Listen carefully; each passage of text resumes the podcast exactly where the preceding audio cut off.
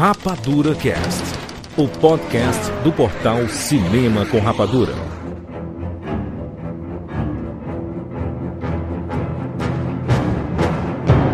Seja bem-vindo, seres Rapadura em todo o Brasil. Está começando mais uma edição do Rapadura Cast. Eu sou Júlio de Filho e no programa de hoje nós vamos falar sobre tubarão. Estamos aqui com o Tiago Sequeira. Show me the way to go home. Bem, Rogério Montanari. Baby shark, choo, baby shark, baby shark, choo, baby shark. Catiuxa Barcelos. Mommy shark. Não, brincadeira. Jurandir, fechem as praias. Por favor, fechem as praias. Bem, muito- só fecha se tiver tubarão, né? Se não Sim, se tiver tubarão, né? Mas hoje aqui a gente vai falar da praia que tem tubarão, pô. Exatamente, nós vamos falar sobre Tubarão lá de 1975, na estreia da nossa série Clássicos da Cultura Pop. Vamos falar sobre os principais clássicos da cultura pop que praticamente moldaram tudo isso que a gente gosta de consumir em Hollywood, no mundo do cinema, começando aqui com Tubarão, que é o pai fundador do blockbuster, com Steven Spielberg e tudo mais. Cara, vai ser demais. Vamos conversar sobre tudo relacionado a este filme clássico. Você quer saber onde é que você pode assistir Tubarão? No Telecine, obviamente. Esse e mais de 2 mil filmes estão disponíveis. E se você clicar no link que tem aqui na postagem ou acessar telecine.com.br ou baixar o aplicativo no iOS e no Android, você pode testar por 30 dias gratuitamente e assistir Tubarão, não só o primeiro, todos os filmes da franquia Tubarão você pode assistir no Telecine. Se você não experimentou, essa é a hora. Acesse aí telecine.com.br. É isso, vamos falar sobre Tubarão agora aqui no Rapadura Cast. Meu nome é João Vitor, sou um carioca em Brasília e sejam bem-vindos ao mundo espetacular do cinema.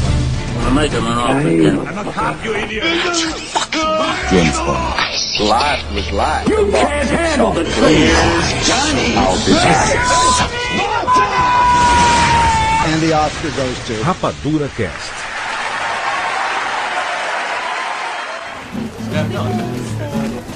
Qual é mesmo o seu nome? Chrissy, Pra onde você vai? nadar. Devagar. Vai mais devagar. Eu não tô bêbado. Devagar. Peraí. Eu tô indo. Eu tô indo.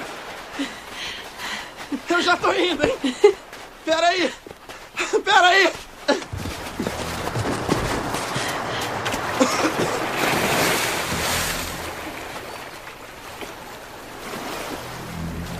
Eu sei nadar. Eu só não sei é tirar minha roupa. Vem pra água. Espera aí. Espera aí.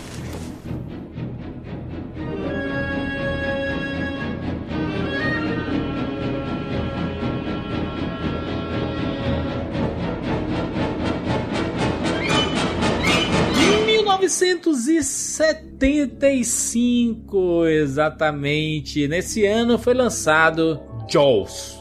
Tubarão. Jaws é mandíbula, né? Ano que eu, nem eu tinha nascido ainda. Aí eu já. 1975. Caraca, eu nem eu. Ano que, ano que eu nem eu. Queima sozinha pra nada, Foi mano. o Nesto da Caftinha. É eu. Nem eu. O filme chegou aqui no Brasil no Natal, cara. Bonito. É, mas as coisas eram diferentes. Pô, Ah, mas, mas, meu é um amigo. filme de Natal, né? Se você for pra pensar. Tem muito, com- muito a ver com família. Esqueira, quando eu era criança, é, os cara, acho que sei lá, até os anos 90 os filmes não chegavam juntos, cara. Não, não, chegavam demorava. Estados Unidos, nem ferrando. Demorava pra caramba pra chegar os filmes aqui. Eu acho que É, se- seis meses foi, o, foi um elogio, né, Rogério? Seis meses aí de boas. O, o filme saiu em junho nos Estados Unidos e Chegar em dezembro aqui, tá suave seis meses. Mas no final dos anos 90 que os filmes começaram a chegar. Eu acho que é bem, bem forçado, acho que pela, pela pirataria, sei lá, alguma coisa do gênero. Assim, as fitas de VHS já chegavam pra cá gravadas. é Que, a- que o filme às vezes já saía lá em VHS e aqui não tinha nem passado no cinema ainda. Aí eles começaram a se mexer pra acelerar o processo de estreias no Brasil. Caraca, mas até hoje, Rogério, até hoje a gente discute isso, mano. Os filmes chegando atrasados aí, tem um monte de filme que chega atrasado aqui. Não, tem, mas é muito menos, né, Juras? Antigamente E o atraso é bem menor. Ou se o filme demora um mês, o pessoal já tá, já tá, já tá irritado, cara. Já não falei pra você, do, eu não falei, eu já contei essa história aqui do Dirt Dancing, que minha mãe viu um trailer lá numa fita e tal, não sei o que, o filme já tava saindo em VHS fora do Brasil, e aqui no Brasil ia, ia, ia- tava no cinema ainda, e ela queria alugar o filme. É, cara, era, isso era muito normal, e isso com todos os filmes. Se- Será que a gente pode realizar um, um sonho meu, que é a gente fazer um podcast sobre três filmes? Mas pode ser um podcast um pouco mais longo, né? Mas são três filmes com temáticas um pouco semelhantes, assim, que são igualmente importantes, que é Dust Dance, Footloose e Flashdance. Vamos colocar depoimentos das nossas mães no. Maravilhoso. Cara, minha mãe daria depoimentos. Mas eu não vou nem jogar essa batata quente pra ela, porque eu dou depoimentos tranquilamente. Eu amo. Talvez o, o Dirt Dancing deve, talvez tenha sido o filme que eu mais assisti na minha vida. Tranquilo, porque Nossa, minha mãe cara, assistia é toda bom, hora. É bom demais. Rogério, eu vou dizer uma coisa. Se tu assistiu o suficiente, a gente precisa de um vídeo teu levantando a tua esposa do, do tipo, daquele jeito. Nossa, cara, eu tenho um, eu tenho um vídeo da- das meninas da. da mais nova ou mais velha? Acho que da mais nova dançando Footloose vendo o, o filme na TV. Assim, porque, cara, são filmes que permearam, assim, Sim. é, principalmente pra quem nasceu nos anos 80. Poxa, cara, toda hora esses filmes passavam na sessão da tarde. Depois teve essa história da- das fitas de VHS. Eu tinha, tinha em casa uma fita pirata. Rogério, Flashdance. Juro. Flashdance. Eu estou sentindo, eu estou sentindo aqui um medo do pessoal de entrar na água. Calma, a gente vai chegar lá. Flashdance não tinha tanto porque minha mãe não gostava muito, não. Não gosta até hoje. Aí complica. Mas vamos voltar aqui, a gente tá falando de clássicos, né? Mas vamos falar sobre esse clássico Tubarão, terceiro filme dirigido por Steven Spielberg. Tava no comecinho da carreira dele, né? Foi o filme que fez basicamente a carreira do Spielberg, foi o filme que originou os blockbusters. Ele é o blockbuster original. Exatamente, pra quem não sabe, né? E é o, a- a- o termo, o nome blockbuster surgiu por causa de Tubarão. E tem uma explicação óbvia disso, né? Porque o filme foi um baita sucesso, foi lançado ali no verão dos Estados Unidos. E essa, essa- essa parada de lançamentos de verão também foi originado aí, né? o Summer Movies foi originado com Tubarão. A gente pode explicar um pouco sobre como é, como é que funciona essa cultura, né? Do- dos, dos filmes de verão. Que é um período do Spring Break, né? Lá nos Estados Unidos. São quatro meses específicos, né? Maio, junho, julho e agosto. Esse é o período do verão dos Estados Unidos. Normalmente é o período em que a turma tira férias. Eles não têm férias no final do ano, por assim dizer, certo? Exato. No final do ano eles têm um recesso de Natal. As férias mesmo é naquele período de junho e julho. É, que é conhecido, né? Porque é tema de um milhão de filmes adolescentes, que é o Spring Break, né? As Exato. férias, férias de verão, não sei o que. não sei o É. que. E, Todo mundo fala só disso, é o momento onde as coisas acontecem, e é quando se passa 100% do American Pie. não, e outra, né? E outra, é, o- é, o, é o período em que os jovens estão onde? Nas praias, né? Estão ocupando a cidade, fazendo os, os parques, os piqueniques.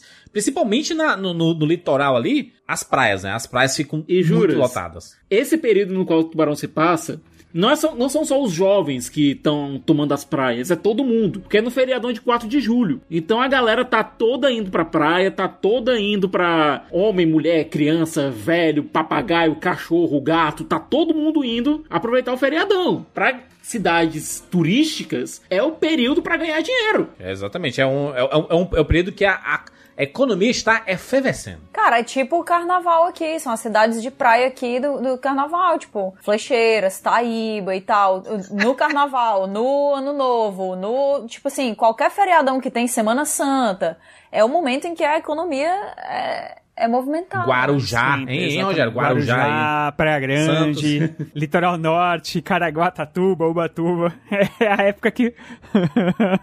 Angra dos Reis. Mas você sabe que, o, na verdade, é, talvez não tenha sido um movimento 100% pensado, porque o filme ele é baseado, na verdade, num livro, Sim. né? Que foi escrito em 74, um ano antes. E os direitos foram vendidos antes mesmo do, do filme ser. é, aliás, antes mesmo do, do livro ser lançado. E o livro ele fez muito sucesso no lançamento, porque ele entrou em vários daqueles clubes do, clubes do livro americano, sabe? Que, E foi ah, o primeiro livro do Peter Bentley. O primeiro livro do cara. Sim, cara. Não, e ele fez baseado na- nas experiências do, de um caçador de tubarões, né? Que é o Frank Mundus. Em 1964. Que eram umas aventuras lá de ataque de tubarão com esses caras e tal. E aí ele teve a ideia de fazer esse livro que contava uma história de uma cidade pequena que, num período de verão, quando todo mundo tava lá e a economia exatamente estava aquecida, né? E era uma praia assim, é, onde não acontece nada, onde a polícia não faz quase nada o dia inteiro, né? Porque é bucólica, aquela cidadezinha pequena. De repente você tem um tubarão assassino é, invadindo ali as praias daquele lugar e fazendo com que toda a cidade fique maluca. E aí você tem um, um inspetor de polícia que tinha acabado de chegar na cidade e ele se depara com esse problema. E aí, tipo, como ele vem de Nova York e todo mundo pensa, ah, esse cara aí é muito neurótico e não sei o que, aí todo mundo fica assim com ele. E sendo que é, ele, ele na é verdade, tinha razão. forasteiro, né? né? Ele não sabe das Ele coisas. é forasteiro. e tem uma, uma, uma coisa muito interessante no livro e que não é explorada no filme. É que o livro ele tem um foco muito grande em além do tubarão e além da caçada do tubarão, ali aquele terceiro Tu vai falar do triângulo amoroso, né? tem exatamente, tem os relacionamentos, porque existe uma Extraconjugais. Exatamente, porque existe um problema aí que não é muito explorado no filme, que é essa chegada dessa, dessa família de Nova York para essa cidade pequena. E a, principalmente a esposa, ela fica muito deslocada. Porque ela estava acostumada com a- aquela agitação da cidade grande. E aí, quando ela vai para uma cidade pequena, ela se sente inferior, né? Porque todas as amigas dela estudaram e tal. E ela virou uma dona de casa de uma cidade do interior, assim. Não, desculpa, não é interior. É uma cidade praiana. Uma cidade pequena praiana. E aí existe essa. Como é que a gente pode dizer? Uma atração sexual, digamos assim. Porque chega esse intelectual, esse oceanógrafo rico, né? que é o Matt Hooper, que no filme é interpretado por Richard Drivers tal. Inclusive, Rogério, nos extras, tem a Lorraine Gray, que faz a Ellen Brody, que faz a esposa do, do policial, a esposa do Brody. Ela diz, pô, cortaram uma cena de sexo minha com o Richard Dreyfuss. Caramba! Meu Deus, então rolou mesmo? Eles Eu não sabia filmaram que tinha isso? rolado as cenas, não. Não, eles que- não filmaram. A ideia era a seguinte: pegaram o, o livro e disseram: olha, tudo o que não for pertinente à aventura sai do roteiro. Ah, eu vou dizer uma coisa, cara. Que acerto, tá? Que acerto, porque É. ia virar uma outra coisa, ia ter gente dizendo, ah, eu vim aqui assistir um filme de aventura e tô aqui assistindo um filme Traição. Cara, tinha trama envolvendo a máfia no meio do livro, gente. Não seria o primeiro blockbuster. Não, Não, seria. é, sim, e, e tem, uma, tem uma coisa que também o Spielberg quis quando ele entrou pro projeto. Ele foi o terceiro diretor, né? O primeiro diretor desistiu, o segundo ele queria transformar o. Aliás, ele insistiu nisso, ele queria transformar o tubarão, na verdade, numa baleia. E aí falaram: não, cara, pelo amor de Deus, eu não quero, eu não quero isso. E aí, quando o Spielberg chegou, uma das coisas que ele percebeu logo que ele leu o livro foi que nenhum personagem era bom. É, todos eles eram escrotos, você não ia torcer por ninguém, porque a mulher tem é, esse, esse caso é, extraconjugal, o cara que vem, que é o pescador, né, que é o oceanógrafo, ele é todo metidão, ricão, e ele vai lá e transa com a esposa do policial que vai ajudar ele. Você tem esse policial que não dá atenção pra esposa. Então, é, você tem um pescador que é um escroto. Então, nenhum personagem. E aí você tinha, obviamente, o prefeito, que é outro escroto. Então, cara, não tinha ninguém pra você torcer. Você queria mais que o tubarão matasse todo mundo mesmo, entendeu? E aí você. O Spielberg tirou tudo isso. E aí ele realmente quis contar essa história. A história do tubarão em si. Então você tem a família, mas o, o papel da, da esposa do, do, do policial, ela é, ela é muito, ele é muito diminuído mesmo. Assim, né? O, o, o segundo diretor, ele queria, queria fazer um, um Mob Dick no cinema, né?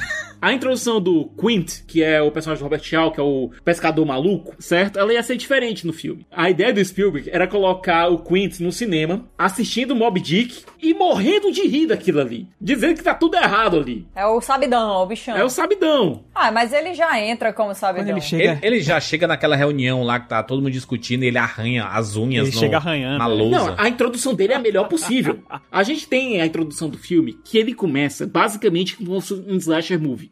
Eu acho que ele criou as introduções clássicas pra alguns slashers, sabe? Porque você tem os jovens lá na praia, né?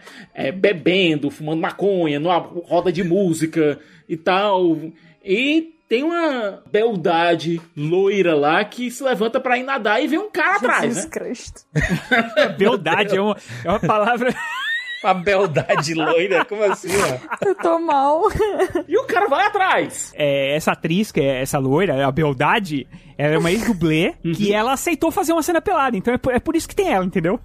Ai, cara, mas é muito. E quando você para pra ver, é bizarro, porque eu acho que tem muita gente que não lembra disso, né? Tubarão, a gente. Normalmente, quando a gente vê uns filmes que são, assim, muito icônicos, a gente lembra de cenas muito específicas se a gente não rever eles com alguma frequência. Sim. Então, quando você revê Tubarão e começa com a mulher correndo pelada, com os peitos ela pulando, assim, um negócio bem Baywatch no escuro da noite, você fica tipo. ah, era, isso é diferente do que eu estava me lembrando. Não, mas olha, a cen- essa cena ela foi muito difícil de filmar, porque eu meio que equiparo ela à cena da caixa, a, a abertura lá em Jurassic Park, sabe? Que o Spielberg teve que criar suspense basicamente com um container. Ah, mas peraí, Siqueira. O, o negócio é que o, no Jurassic Park já era estilo, né? Estilo do Spielberg. Aqui. Aqui foi a origem disso. Aqui foi a. a- nem, nem foi a origem, né? Porque lá no Encurralado, se você lembrar que é o primeiro filme do Spielberg, ele já tinha essa vibe de. Cara, o inimigo a gente tá vendo pelo retrovisor, sabe? É um negócio é, é, minúsculo e a gente. É, às vezes ele nem mostra que o, o caminhão tá vindo atrás de, de você. Você sabe que ele tá vindo só pela expressão do cara olhando pro retrovisor assim, você, caraca, que nervosismo e tudo mais. O Spielberg teve essa essa, essa parada em cima da criatividade, né? Muito baseado em muitas coisas que o Hitchcock fazia, né? No, no, no suspense. Aliás, eu acho que o Spielberg, ele, ele no começo de, de carreira, ele era o cara que queria engrenar pro, pro suspense, mais pro suspense do que mais pra aventura que acabou sendo os outros filmes dele, né? E juras, o Spielberg meio que considera Tubarão uma, uma sequência de encurralados. Ele, quando pegou o roteiro, ele viu, olha, eu posso fazer isso daqui. Isso aqui é basicamente um encurralado com um tubarão no lugar do caminhão. Dá pra fazer isso. E ele ficou muito empolgado em fazer o filme e tal. É, foi fazendo o elenco, montando o elenco, mas nessa cena específica, ele tinha que criar o suspense e tinha que dar um jeito da coitada da dublê, a Susan Backline. O É, nome dela é Beldade aqui, Siqueira. Falta. Beldade loira. a Susan ela tinha que ficar presa por alguns cabos e ia sendo puxada pra dar a impressão que o tubarão tava pegando e arra- e arrastando ela dentro da água. Siqueira, eu coloquei o nome dela no, no Google, Google Imagens. É só coisa de tubarão, comparando como ela tá hoje, na época. É, ela, caraca, tem uma foto dela nua em cima de um leão. Meu Deus.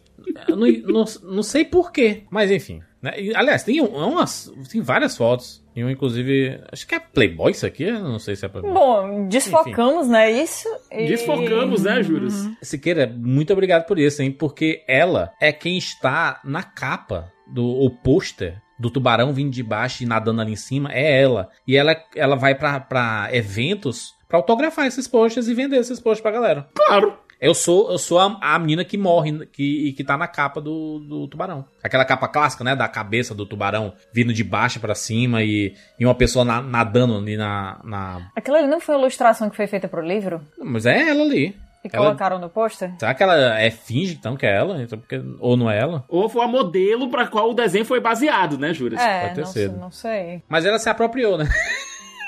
Ela se apropriou, definitivamente. Mas assim, faz sentido, porque ela é a mulher pelada que é comida pelo tubarão, né? Exatamente. Logo no início do livro. Que é uma cena extremamente dramática e que causou, assim, pelo menos. Eu, eu posso falar por mim, né? Eu já tinha medo de água escura, mas depois que você é criança e assiste uma pessoa sendo atacada por um tubarão dentro da água escura, que você não sabe o que tem embaixo, nossa, meu amigo, você não tem mais vontade de entrar na água nunca. Uma coisa que, que a gente tem que dizer que no filme Tubarão, aliás, o filme é. que a gente tava falando do livro, né? Mas o filme é muito melhor que o livro, na minha opinião. E eu acho que a maioria das pessoas que leem o livro também devem concordar com isso. Mas eu acho que, assim, a- a a- as grandes estrelas do filme, na verdade, a grande estrela do filme, é, não é o tubarão em si, que aparece até muito pouco, e quando aparece. É o que desacredita um pouco um filme, apesar de eu adorar aquele robô, eu acho ele incrível, fantástico. Tem toda aquela história dele quebrar e tudo que. to- Acho que eh, a gente vai falar sobre isso, mas é uma história bastante conhecida de Hollywood, né? Que o, o Spielberg precisou usar muito a inteligência eh, dele pra poder eh, fazer um filme de terror em que o monstro simplesmente não aparece, porque simplesmente o monstro não funcionava. O, Bru- o monstro não. Monstro não. A Bruce. falta de recurso é a melhor coisa que pode acontecer com um filme de terror. A gente, a gente fala sobre o M. Night Shyamala. A gente, a gente fala assim, Shyamala vai fazer um filme, tira o dinheiro dele. Tira o dinheiro Todo, dele. Todo, Exatamente. deixa ele com 3 reais. Exatamente. Só e aí, deixa ele só com o dinheiro da passagem, dinheiro de um salgado, acabou, entendeu? Mas, mas eu acho que a, a estrela do filme, na verdade, assim, é, é, o tri, é o trio principal, né? Eles destroem, que é o Roy Scheider, né? Que faz o Martin, né? O, o, o oficial de polícia. O Robert Shaw, que faz o Quint, né, que é o pescador maluco, e o Richard Dreyfuss, que faz o Matt Hooper. Aos poucos vão sendo introduzidos na história, e aí no final você tem é, aquele, todo, todo aquele, aquele terceiro ato incrível dentro do mar lá, que é com os três, e os três é, falando, é, um contando a história do outro, um contando a sua própria história pro outro e tudo mais. Mas uma coisa que, eu, que é muito interessante é como que seria esse elenco, na verdade, antes. Uhum. Então, os caras pensaram em Robert Duval para fazer o, o, o Martin Brody. É, de, e depois ele ia virar o Quint, acabou não sendo nenhum nem outro, e ele já era famoso. O, aí veio o Charlton Heston, é, que era um ator muito conhecido, e aí quem, quem cortou ele foi o Spielberg, porque ele achava que deviam, deviam ser atores que não fossem muito conhecidos do público, porque ele queria que as pessoas sentissem medo. E quando você vê estrelas na tela, você meio que não se vê ali dentro daquela história, né? Então, ele queria escolher é, porque assim, os produtores, obviamente, que eles queriam. Eles pagaram caro pela história, entendeu? Então eles queriam altas estrelas para poder pegar Aí essa no grande equilíbrio, volta. né, Rogério? Porque o ele já tinha feito Operação França, Tinha, mas não era exatamente. assim um cara tão conhecido, não era um rosto conhecido, Sim, assim. mesmo porque ele não tinha esse rosto muito. Ele não tem, assim. Eu acho que antes de Tubarão ele não tinha esse rosto tão expressivo. Depois, obviamente, ficou marcado como o cara do Tubarão. É, mas mesmo que ele tenha um, um- um rosto que hoje em dia é muito conhecido por Tubarão, ele ainda assim tem um rosto de pessoa comum. Se você for Sim. olhar Tubarão, todo o elenco parece gente normal, entendeu? Tipo assim, não aparece um Brad Pitt no meio do nada que você fica tipo assim, a Terra? Ou será que eu morri? Não sei. O Hooper, Matt Hooper, que seria mais, entre aspas, o galã do filme, eles chamaram o Richard Dreyfuss. E o Richard Dreyfuss, ele foi indicação do George Lucas. Ele tinha feito lá o American Graffiti, o Loucuras de Verão com o George Lucas. Aí o George Lucas, o Spielberg tava precisando de um ator, e por que tu não chama o o Richard, cara? Cara, ficou perfeito porque ele é o, o nerd perfeito pro papel. Ele consegue entregar o, o- a curiosidade científica, ao mesmo tempo o leve despreparo, a, a certa ingenuidade, mas também a insistência.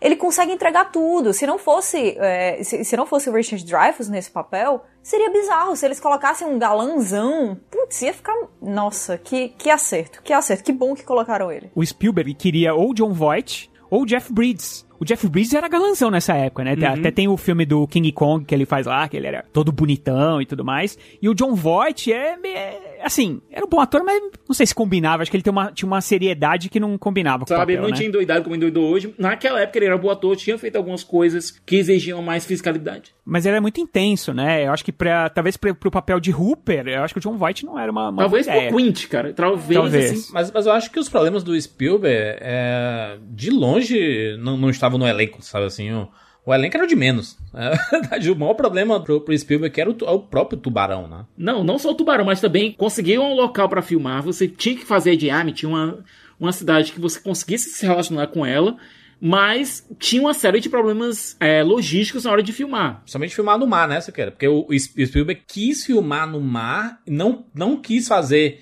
em estúdio, em set fechado, em lago, essas coisas. Não, ele queria filmar Foi em loco. Eles foram pra Martha's Vineyard, que fica na Califórnia. Mas qual foi o, o grande atrativo de Martha's Vineyard? O próprio Spielberg explicou, olha, eu podia ter feito esse filme se fosse só pela cidade de qualquer, qualquer lugar. Podia ter feito na Jamaica. Mas Martha's Vineyard, ele tem uma banca de areia que se você for 19 quilômetros pra dentro do mar, você ainda tem uma banca de areia alta. Então você consegue... É, então você consegue encaixar os equipamentos. você consegue ficar. É tipo gerir, assim, você vai entrando e eu, é, co- continua rasinho, então a- as câmeras podem ficar do outro lado, né? Filmando a, a praia, né? Ele queria criar uma sensação de que o Orca, o barco, ele estava cercado de desolação. Porque se você visse algum, algum horizo- ah, no horizonte, se você visse em algum momento no horizonte terra, você ia pensar, pô, então por que, que os caras não correm pra terra lá? Pô, volta nadando, né? Tipo coisa do gênero, assim. e, eu- e se não me engano, do livro é mais próximo da, da- é- essa sensação de solidão que eles acabam tendo, sentindo lá, lá na frente, porque eles ficam realmente presos ali no, no alto mar, né? Com um tubarão gigante, um tubarão branco gigante em torno deles e tal. E essa sensação é o que faz toda a diferença no filme. Porque existe um desespero de que o tubarão vai comer o barco e, cara, vocês vão afundar. E Sim. quando afundar, o bicho vai comer vocês três, entendeu? negócio Isso é incrível. O, o negócio é que o Spielberg ele, ele tem uma capacidade inacreditável que é transformar os conteúdos dos seus filmes em fenômenos, né? Porque quando saiu o Tubarão, todo mundo, né? Saíram, saíram revistas e tudo mais. Aqui no Brasil, não tanto, mas eu lembro que nos anos 80 a gente teve muitos encadernados sobre tubarões, sobre muitos, muitas é, enciclopédias com tipos de tubarão. Virou um, um fenômeno assim. Quando ele fez Jurassic Park, tudo era dinossauro, né? Tinha chocolate dinossauro, tinha é, revistas, livros sobre dinossauro e tudo mais. Quando ele fez ET também sobre, né, UFO, sobre OVNIs e etc, tudo mais.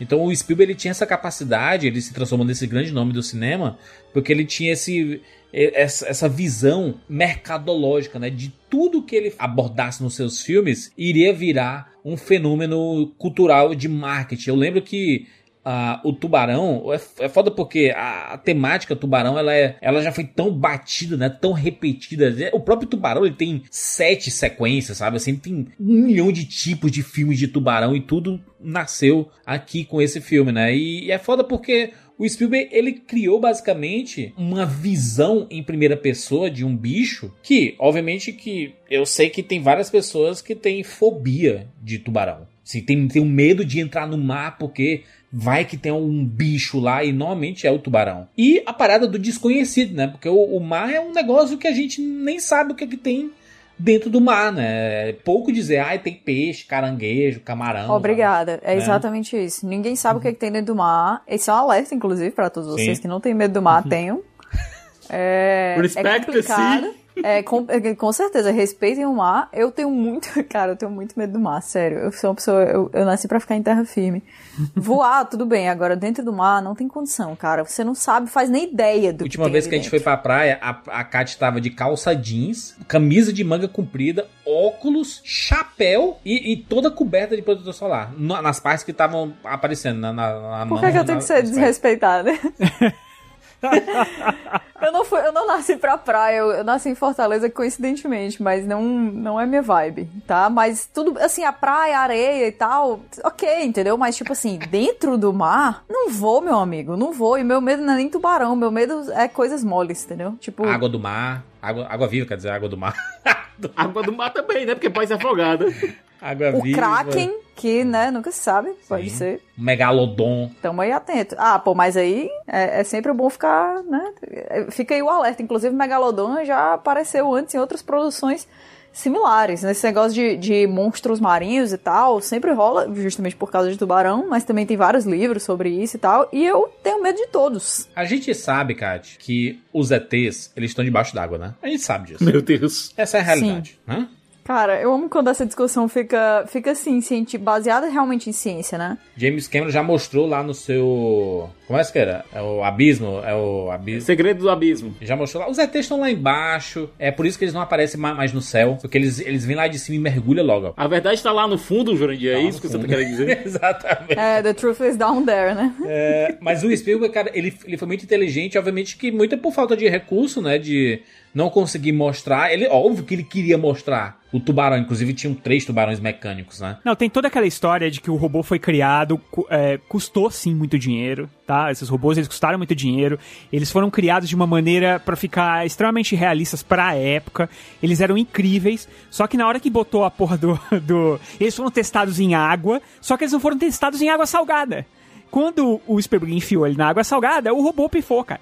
Foi só isso que aconteceu e aí ferrou tudo. E tinha alguém no set cujo trabalho era dizer: o robô tá funcionando, todo mundo corre pro trabalho, gente. Porque o bicho funcionava na hora que queria. E ele filmava, às vezes, minutos por dia só, né? De, do filme. Tiveram várias situações no qual eles iam pra água e conseguiam filmar 10 segundos de cena, sabe?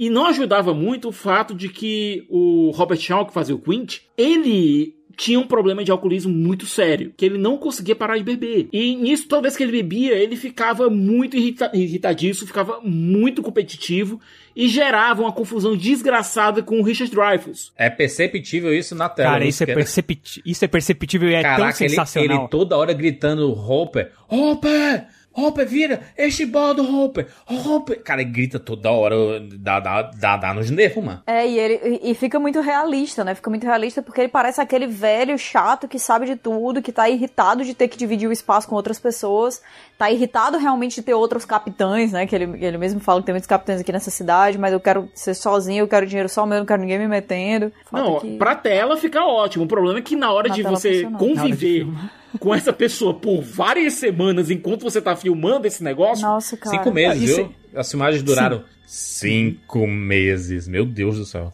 E foi correndo, Juras. Por quê? Porque eles queriam lançar esse filme no verão. Eles queriam aproveitar esse hype que eles tinham essa data aqui e queriam lançar isso logo. Então, o prazo pra filmagem era muito curto. Então você juntava isso com a pressão. Sem contar que, olha, o Spielberg na época ainda era muito novo. Ele se descrevia naquela época como jovem, estúpido e corajoso. Com ênfase no estúpido. Teve um Mas determinado qual jovem momento. não, não tem ênfase no estúpido, né? Não vamos julgar. É, ele, Teve tinha, um- ele tinha- ele tinha amigos também maravilhosos, né? Que de vez em quando visitavam o set, o próprio Scorsese e o Jorge Lucas, né? Pois é, o problema é que esses, essa, ga- essa patota que a gente tem como os deuses do cinema eram jovens Todos eles idiotas. eram jovens, é. Eram jovens idiotas. Tipo, teve uma história em que eles foram pra. O Spielberg chamou eles pra verem o tubarão, né? E o Jorge Lucas enfiou a cabeça dentro do tubarão. Aí foi o Spielberg brincar com o controle remoto do tubarão e prendeu a cabeça do Jorge Lucas na boca do tubarão. Caraca, por pouco a gente não teria Star Wars, hein? Eu amo essa história porque isso é uma coisa que facilmente aconteceria se a gente fosse responsável por esse filme. Com certeza. Facilmente. E o Scorsese, ele devia estar lá com aquela sobrancelha, ele já era gigantesca na época, morrendo de rir. Que nem a gente vê na série da Netflix dele lá com a, com a comediante lá. Então, é aquela situação em que você tem um bando de gente que é absolutamente talentosa, mas também é absolutamente estúpida e jovem. É, mas eles É, estavam... e que estão na vibe da zoeira, de se divertir, e que é uma coisa que também acaba refletindo muito no, no material final, né? E, e o Robert Shaw tem, tem esse problema, é, além dele estar bêbado o tempo todo e irritado o tempo todo, é, tem, esse, tem esse problema dele, dele ter um diretor muito mais jovem que ele, né? E ele já era um ator mais veterano, então era um outro problema, você tem que responder. Isso é um problema muito. Era um problema muito. que acontecia costumeiramente nas produções de Hollywood era quando os atores eles eram maiores, é, tinham carreiras é, mais consolidadas do que os diretores. E aí você tinha altas tretas homéricas. É, o, uma questão a mais pro Robert Shaw estar irritado é que ele não gostou do, do livro. Ele leu o livro e achou uma droga, achou uma porcaria. Ele só fez o papel quando ele foi chamado, ele só aceitou porque a mulher dele falou: vai porque isso aí é legal, vai porque é legal, e aí ele foi. Porque senão ele também não tinha ido, entendeu? Então, cara, tinha tudo pra dar errado o Robert Shaw nesse filme, entendeu? E no fim, ele é uma das coisas que dá mais a alma pro filme, cara, porque a cara dele, você, você, cara, é muito perceptível a cara dele de, o que que eu tô fazendo aqui, tá ligado? É, ele parece uma pessoa que realmente passou tempo demais no mar, né? não parece, cara. Parece muito. Parece que ele quer afundar os dois, ele quer jogar os dois pro tubarão, tá ligado? Isso é, isso é muito foda. Isso é muito legal, cara. Sabem como eu ganho a vida. Eu pego esse peixe pra vocês, mas não vai ser fácil. Ele é cruel. Não é como ir até o canal e pescar sardinha ou pegar tatuí. Esse tubarão engole você. É só agitar um pouco, chamar a atenção e já era. Temos que ser rápidos. Trazer os turistas de volta para não dar prejuízo para os seus negócios.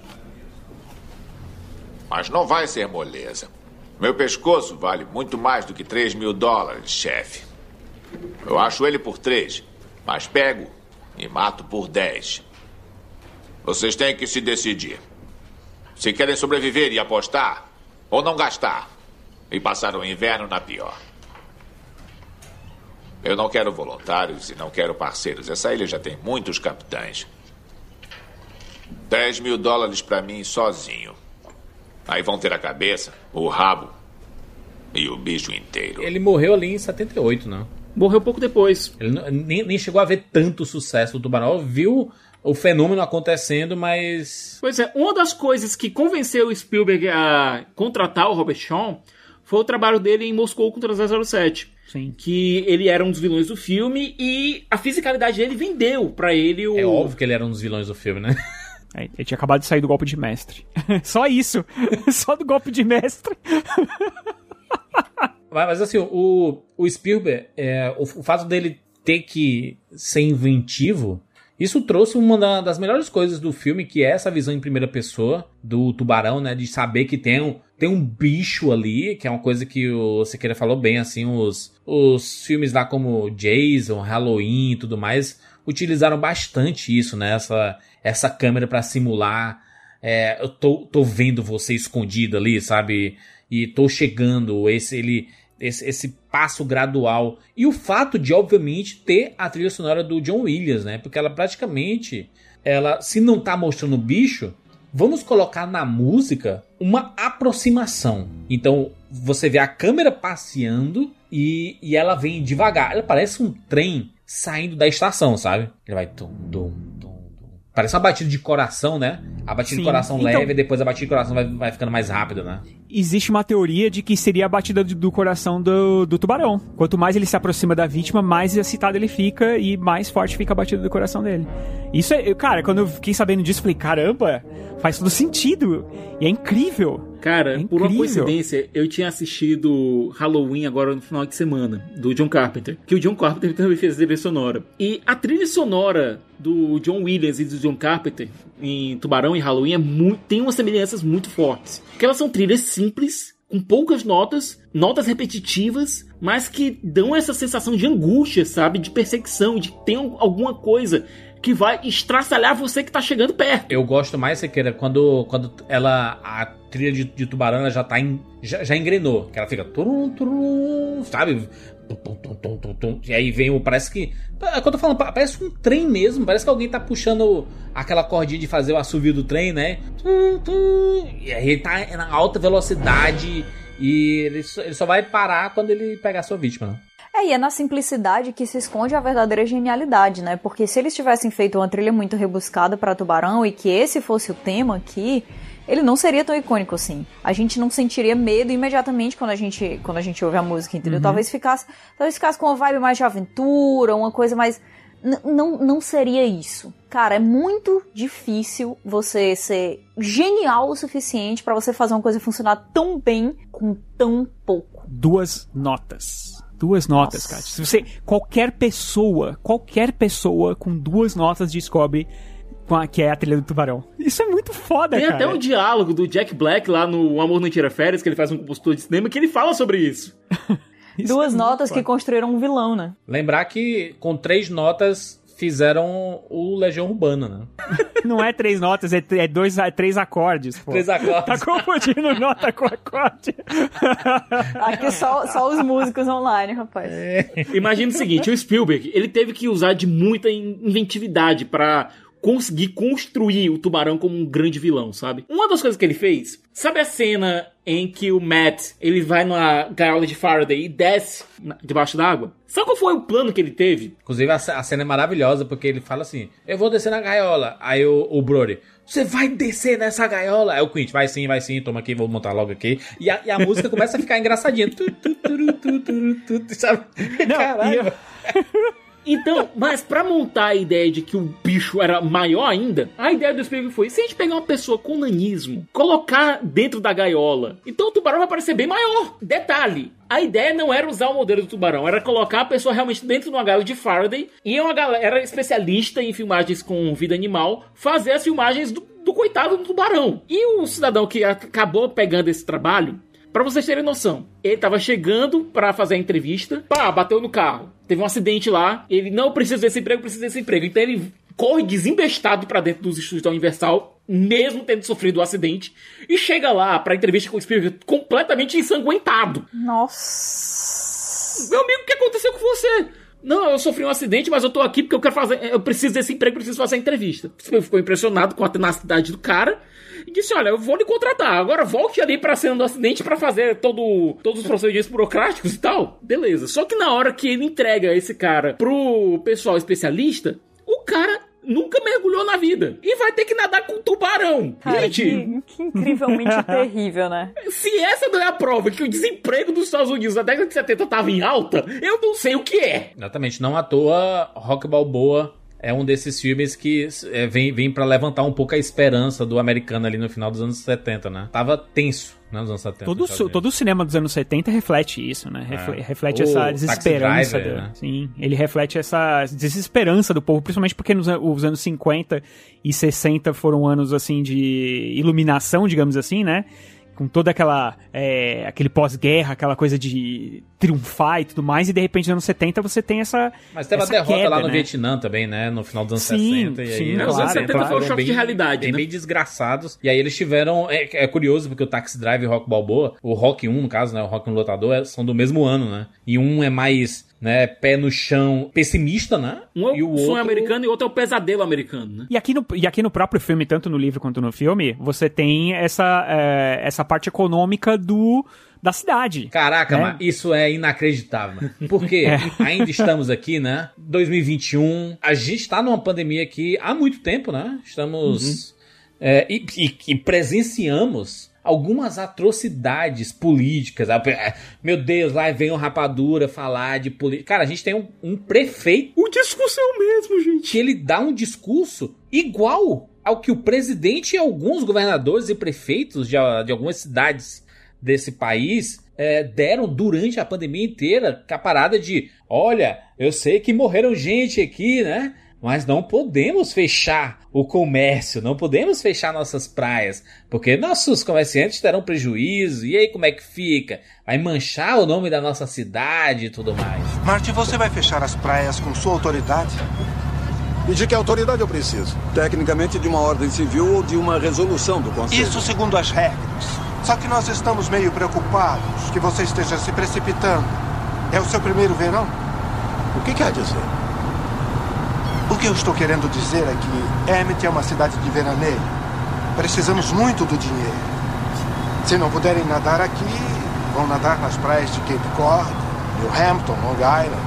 Não quer dizer que vamos servi-los como banquete. Mas nunca tivemos esse problema por aqui. O que mais teria feito isso com a garota? A hélice de um bar? Bem, eu acho que. Acho que é possível, sim. Um acidente Não de foi o que barco. soube disso É. no telefone. Eu me enganei. Temos que corrigir o nosso relatório. E vai afirmar Sim, isso? vou afirmar. Martin, a garota foi nadar. Nadou longe demais. Se cansou. O barco veio. Já aconteceu antes. Acho que você não entende a reação que as pessoas podem ter. Harry, eu entendo sim. Eu só estou agindo conforme o que me disseram. Martin, é tudo psicológico. Se gritar barracuda, todo mundo diz, hã? O quê? Se gritar tubarão, vamos ter pânico aqui em 4 de julho. Né, não pode fechar não, é só um peixezinho. é só um E peixinho. o tubarão passando rapa nas pessoas. Não, quando apareceu o corpo da Chrissy lá na praia, apareceu basicamente, a gente só viu o braço. Primeira coisa, o, o legista diz, não, isso aqui foi um ataque de tubarão. O Bro diz, não, então, se for um ataque de tubarão, então vamos fechar aqui as praias, vamos fazer uma coisa ordeira, coisa do jeito que tem que ser feita. Veja bem, veja bem. Só que aí aparece o prefeito. Nesse negócio de fechar a praia, gente, ele chega pro legista, olha, isso aqui foi um, uma hélice de... É. Foi uma hélice de um barco aí, não foi? Aí o legista, é, foi uma hélice de um barco aí, não foi mais tubarão, não. Foi- eu vou ter que emendar aí o, o laudo. Não foi mais tubarão, foi uma hélice de um barco. Por quê? Porque o prefeito mandou que fosse uma hélice de um barco ao invés de um tubarão. Cara, é inacreditável. Um filme de 1975 retratando isso, e nós estamos aqui, o que você quer? 45, 46 anos depois. E a gente tá vendo políticos fazendo a mesma coisa. Não é um tubarão, é uma hélice de, de barco. Não é uma pandemia, é uma gripezinha. Pelo amor de Deus. É, e gente. não só no Brasil, não, no mundo inteiro, No inclusive. mundo né? inteiro. No mundo inteiro você teve governantes fazendo exatamente a mesma coisa. E olha, teve até. a- eu- essa parte eu fiquei impressionado e eu acho que a legenda até traduziu errado. Quando eles estavam na reunião com os comerciantes, depois do segundo ataque, foi dito lá: se a gente fechar a cidade, você quer todo mundo aqui no auxílio emergencial. No welfare, é, no seguro social depois que passar o verão, que a gente chegar aqui no inverno. Porque a economia da cidade, ela bomba no verão, mas no inverno ela estagna, ela fica em, estagnação. É, e a discussão toda é a que custo, né? Nessa cena em que a gente tem o prefeito, o médico legista e o Brody conversando, é muito legal, assim, a gente vê como essa galera avacalhou em atuação, cara, porque tá muito, eu não sei, eu não sei dizer. Você vê o, Murray Hamilton, né, que tá fazendo o prefeito, o jeito que ele se move. ele tá completamente assim, ereto de terno, né? E aí ele pega e coloca a mão pra frente e pra trás, só mexe a mão assim, exatamente como você vê político fazendo discurso. Exatamente como você. Cara, a linguagem corporal de todo mundo aqui perfeita. Quando ele diz assim, isso pode ser outra coisa. E aí o legista chega e diz assim, é, é pode. E aí ele, ah, pode ser uma hélice de barco e tal. E ele pega e, e, fala assim, não é, não pode ser outra coisa. Aí o legista pega e diz assim, é, pode, pode. Aí ele dá uma engasgada assim, ele pega e diz assim, pode, pode ser realmente assim, como você falou, uma hélice de, de, de, barco, né? É possível. Já aconteceu antes? Já, já aconteceu antes, não sei o que, não sei o que. E o Brody tá, tipo, olhando pra um lado, olhando pro outro, incrédulo, sem compreender como pode estar acontecendo aquilo ali. Afinal, eles estão falando de uma cidade de praia, onde as pessoas vão entrar na praia, onde tem um tubarão comendo pessoas vivas. E ele não acredita que aquela discussão tá acontecendo, né? Aí ele pega e diz assim: você vai colocar o, o sabe, seu, seu braço aqui no fogo por isso aqui? Aí o cara diz, bota, bota, não, pode colocar aí. Mas não foi isso que você me avisou. Ele diz, então vamos ter que mudar os documentos oficiais. Porque essa é a nova versão oficial. É bizarro você. Não sei, é muito difícil, porque é tão realista, né? É tão plausível essa, essa situação inteira. É óbvio que existe um desespero muito grande para que essa cidade funcione no verão, para que eles consigam esse dinheiro e tal. E eles passam o ano inteiro esperando aquilo ali, mas infelizmente, é uma coisa que aconteceu, né? Depois você vai para outra cena, você tem lá o Brody na praia, a família dele na praia, e ele já tem medo de mar. Ele é meio como você, Kat. Ele tem um certo receio de entrar na água e tal. E os filhos dele estão lá brincando na água e ele só olhando. Você tem aquela cena do. que ele vê uma, uma coisa parecida com um tubarão vindo e quando vê é só um, um velho com um, um, chapéu feio, sabe? That's a bad head, Harry. That's a bad head, Harry. Quem assistiu House viu essa frase umas 500 mil vezes no final do 500 mil! Ah, e quanto tempo demorou pra gente descobrir que era isso, né? que é o nome da produtora do filho da mãe lá, que a gente do não vai falar o... Brian, Brian Singer. Do Brian Singer. É do Brian Singer? Ah, é verdade, é do Brian, Singer, não é do JJ não, é do Brian Singer, é Bad Robot, é. Essa cena é de partir o coração demais, porque, nossa, cara, tem algumas, tem algumas coisas nesse filme que, que elas são emocionalmente muito pesadas, né? É um filme de aventura, é óbvio, existe o medo, existe a, a, caça, existe a, o elo que é formado entre as pessoas que ficam nessa situação de muita dificuldade juntas e achando que a sua vida vai, vai se perder ali, mas as cenas em que a gente é exposto aos sentimentos da mãe daquela criança que é que é morta pelo tubarão, elas são bem pesadas. E aqui a gente fica com aquele desespero, porque normalmente quando a gente já viu o filme, né, a gente fica assim, não, não deixa ele voltar pra água. Aí o pivete sai da água, vai lá, conversa com ela e diz assim, oh, por favor, deixa eu voltar. Ela, mas seus dedos já estão todos engilhados. Ele, não, só um pouquinho, ela, tá certo, mais 10 minutos. E aí, cara, você sente seu coração caindo, sabe? É, e aí que você sabe que o, é, que o tubarão é um vilão de verdade. Sim, que mata, criança, mata criança né? e cachorro. Com a quebra de tabu em Hollywood, não se mostrava em filme filme popular, assim, filme blockbuster, criança e animal sendo morto, né?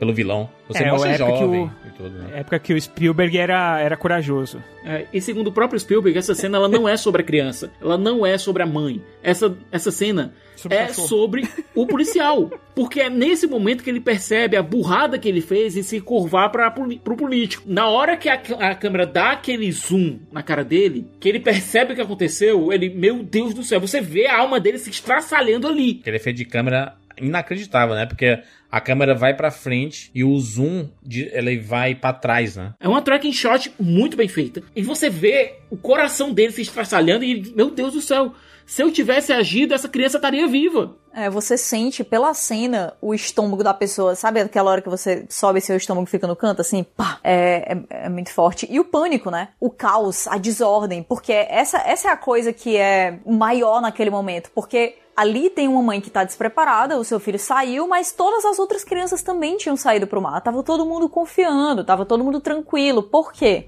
Porque as pessoas acreditam na competência das autoridades. Elas acreditam que se for uma coisa realmente muito séria, uma coisa que realmente é um risco de vida para todo mundo que tá ali, as autoridades vão ter noção o suficiente para não deixarem aquilo acontecer. Então tá todo mundo confiadaço. E na hora que acontece, na hora que a criança é morta, na hora que a água é completamente manchada de sangue, que fica aquela boia amarela ali toda destruída, né, rasgada, todo mundo começa a correr Aí diz: sai da água, sai da água. Aí os adultos começam a entrar na água para tirar as crianças de dentro da água. Todo mundo. Uma loucura. E no meio de tudo aquilo, aquela mãe que estava deitada, relaxada, porque deixou seu filho mais 10 minutos ali, né? É, achando que estava tudo tranquilo. olhando pra um lado e pro outro, naquele desespero de. Tá, tá todo mundo aqui, mas eu tô olhando pro um lado, eu tô olhando pro outro. Cadê meu filho? Ele é, ele é a única criança que não tá aqui. E. Não sei, cara. Me dá um, um frio absurdo na barriga, assim. A sensação de, de, de um pai olhar pra um lado e pro outro e não achar justo seu filho numa situação dessa que tem sangue na água. Mano. É um negócio muito forte. E, inclusive, a, a cena que ela vai, ela, né, de luto, a, a mãe da criança, né? É o Alex, né, se não me engano, a criança que foi morta, e ela vai falar com o policial e ela vai dizer assim, ela vai dizer pro Brody, né?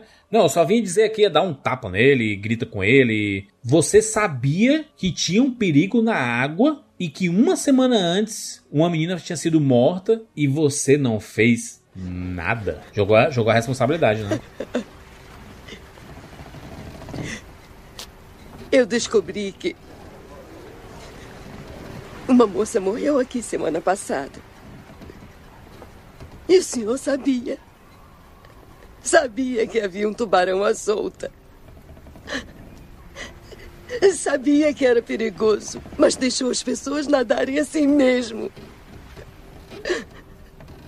É triste porque ele tentou fazer, mas até que, até que ponto ele, ele conseguia fazer as coisas sozinho? Mas é que ele tinha. Aí que tá, né? Ele, ele, ele é superior ali na- nessa parte de segurança do que o prefeito, né? Então ele meio que acatou o que o prefeito quis, mais ou menos pra não arrumar confusão. Uma coisa que isso no livro é um pouco. Recém-chegado, né? É, no livro isso é um pouco. É, exatamente. Ele não queria arrumar confusão porque ele era um recém-chegado e entrou já como chefe de polícia e tudo mais. E é uma coisa que é explicada no, no livro, assim, que existe toda uma cobrança da cidade inteira, de todo o comércio. É o que o, o Sigas tá falando, né? Até até a máfia se envolve no negócio, porque as- tudo tinha que estar aberto exatamente pra pra que a, a economia se movimentasse. Ele meio que aceita isso, né? A gente vê pouco no filme, a gente vê isso Pouco, mais é. dentro da figura do prefeito, não na figura dos comerciantes. É, a gente vê um pouco na figura dos comerciantes. Não, a gente só vê em uma cena isso, só em uma É, que é da cena. mulher, a mulher do hotel, né? Que ela fala assim: ah, mas não tá provado que teve um ataque de tubarão. E tipo, a pessoa acabou de morrer ali. Ela, não, mas pode ser outra coisa. É, não, e no livro, assim, onde ele vai, é, ele encontra alguém que fala pra ele, ó, você não pode fechar a praia, hein? Ó, ó, você é maluco, você vai fechar não, a não, praia. e ele mesmo fala aqui, tem, tem um, um- um momento que ele, ele tá discutindo ainda, né, sobre isso. Foi depois da, da, da mostra da criança. Aí ele fala assim. Ah, isso é psicológico, né? Se você gritar barracuda, as pessoas estão nem aí. Mas se você gritar tubarão, a gente vai ter um ataque de pânico em pleno 4 de julho, né? Não adianta diminuir, colocar, mudar as palavras, colocar em um outro contexto, tentar deixar as pessoas menos preocupadas, porque as consequências de uma coisa assim, elas são muito reais e a, a conta vai chegar de um jeito ou de outro. Quer você maquia a situação ou você deixa pra lá, entendeu? Então, assim, essa é a grande, a grande mensagem. Obviamente que aqui, né, a gente tem um, um, um filme que o grande objetivo é matar o tubarão, resolver a situação e tudo mais.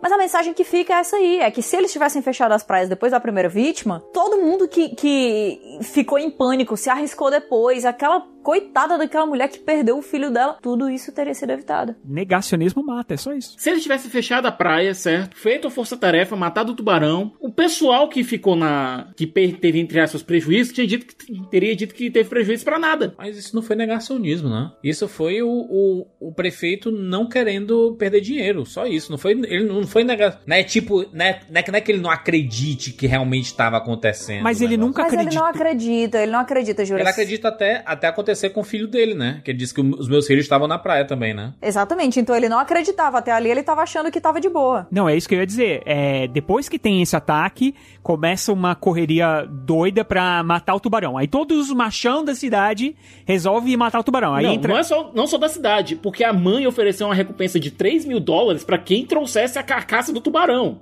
Exatamente. E aí, né, vem gente do país inteiro, os caras, 10 caras dentro de um barquinho, todo mundo pra caçar o tubarão. E aí, é, todo mundo correndo um risco lascado. Aí o, o, o, é, o delegado ainda fica mais maluco ainda, porque ele precisa barrar essa galera. E aí os caras encontram um, um pequeno tubarão, um tubarão leopardo, se não me engano. Tubarão tigre. Isso, um tubarão tigre. E, bom, matamos o tubarão, olha que incrível tal. E aí, ó, o negacionismo. Fazem a comparação, né? o- Nesse momento que chega o, o oceanógrafo, né? O, o Hopper. O Hooper. E ele fala: olha, desculpa, mas essa mordida não bate com a mordida é, Da da- das, das- dos, corpos, dos corpos das pessoas. E aí o prefeito. O modus operandi bate, ele é um tubarão que caça e tudo, mas a- o tamanho da mordida não bate. Exatamente. E aí, o que, que o prefeito faz? Negacionismo. Por que, que ele manda? Vamos abrir a praia, porque já era. Acabou. É, cara, é o negacionismo. É porque se, se tem uma aparente solução que eles podem colocar ali pra todo o público comprar que existe uma solução, por mais que o lado científico chegue lá e diga que aquilo não faz o menor sentido, porque não é assim que funciona, não é só pegar qualquer solução aparente e dizer que aquilo ali realmente, pronto, resolveu o problema,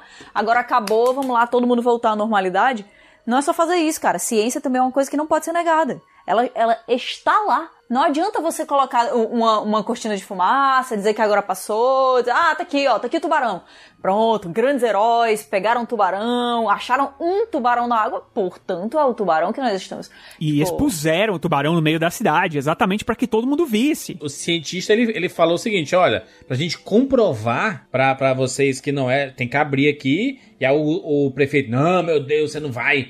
E se tiver uma, até uma, tem uma criança aí dentro, aí vai mostrar aqui em praça pública e etc, coisa e tal. Aí de noite o Matt e o Brody vão sozinhos, escondidos, e abrem lá o bicho e verificam: olha, realmente não tem nada que comprove que é o tubarão. É, tem uma placa de carro, uns negócios aqui, mas... É, tem aqui uns peixes, tem uma placa, tem inclusive uma, placa de placa, de, carro. um de outro estado, então É bom que vem, é com- vem com o localizador. né? dá pra saber de onde esse bicho, por onde esse bicho passou.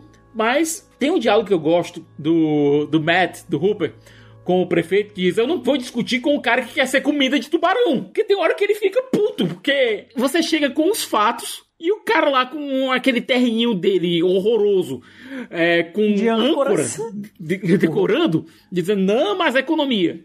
O Hooper, o Hooper é o Atila, o Siqueira. Ele tá falando.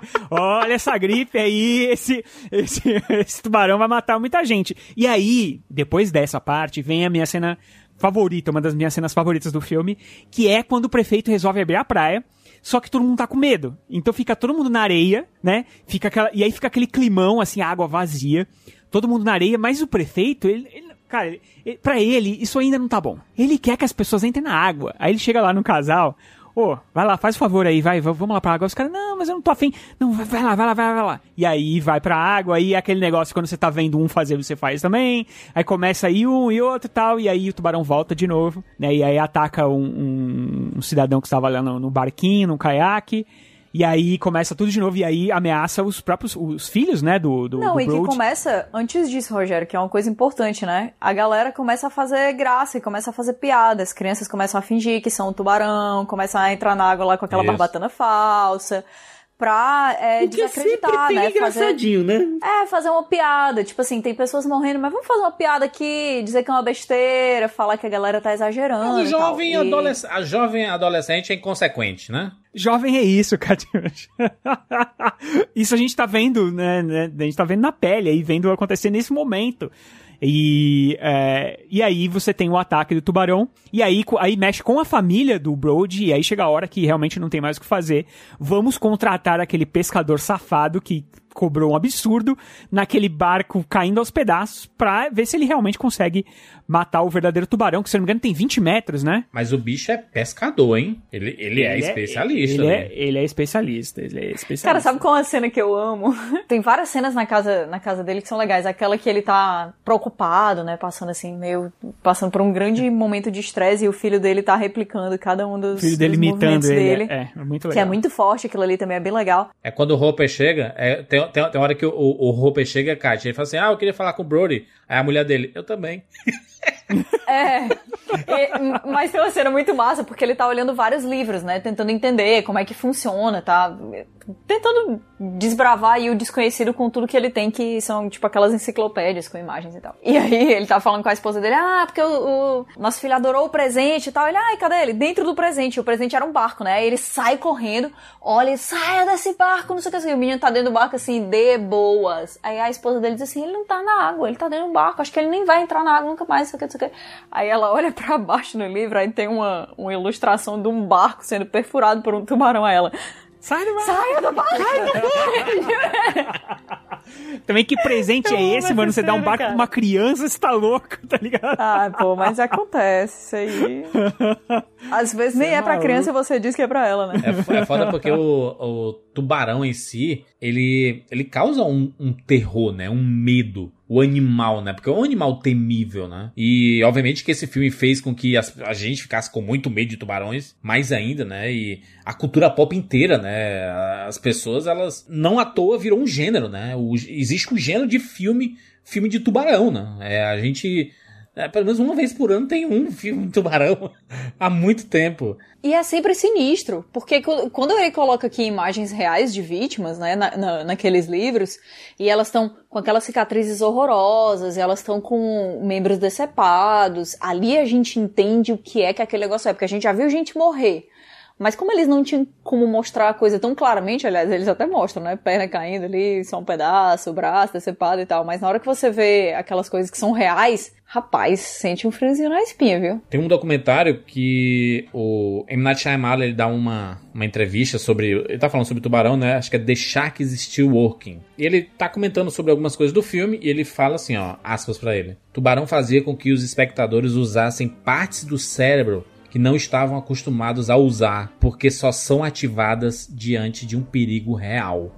As pessoas elas ficaram tão impressionadas a gente tem que dizer aqui que é um filme de 75, né, de 46 anos atrás. É um filme que realmente faz parte de uma mudança no cinema. A gente teve uma década, a década de 70 foi uma década modificadora para o cinema em si. Uh, a gente tem exemplos ali do próprio Exorcista, né? Exorcista, ela, as pessoas saem vomitando do cinema com tanto de grafismo, né, de realismo.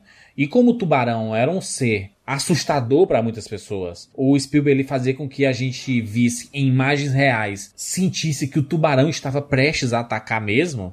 Isso faz com que a gente, né, é, realmente o Shyamalan falou uma coisa correta. Quando a gente sente um, tem aquela sensação de perigo que qualquer pessoa pode morrer ali, você tá em um outro estágio. O filme te captura de um jeito que poucos filmes conseguem fazer, né? E acho que o Tubarão e o próprio Spielberg, eles, eles conseguiram fazer um negócio aqui que é, é, surreal, mas acho que vai além do filme, sabe? Ele sai muito do filme, porque se você pegar, assistir hoje o Tubarão, é uma experiência muito legal, porque é um filme maravilhoso, é um filme icônico, com cenas absurdamente fantásticas, principalmente aquela cena final, né?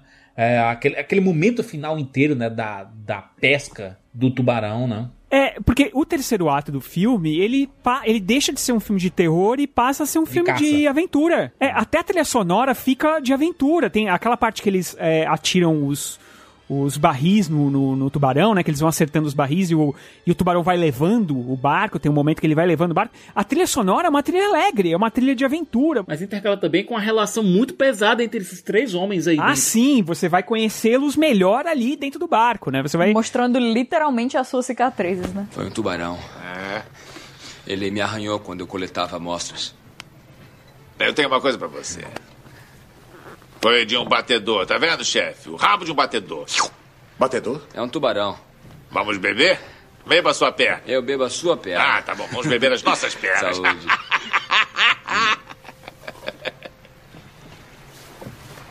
hum, eu tenho um campeão aqui. Peraí, vou mostrar. Tá vendo? Não tô vendo nada. Tá aqui. Mary Ellen Moffat. Partiu meu coração.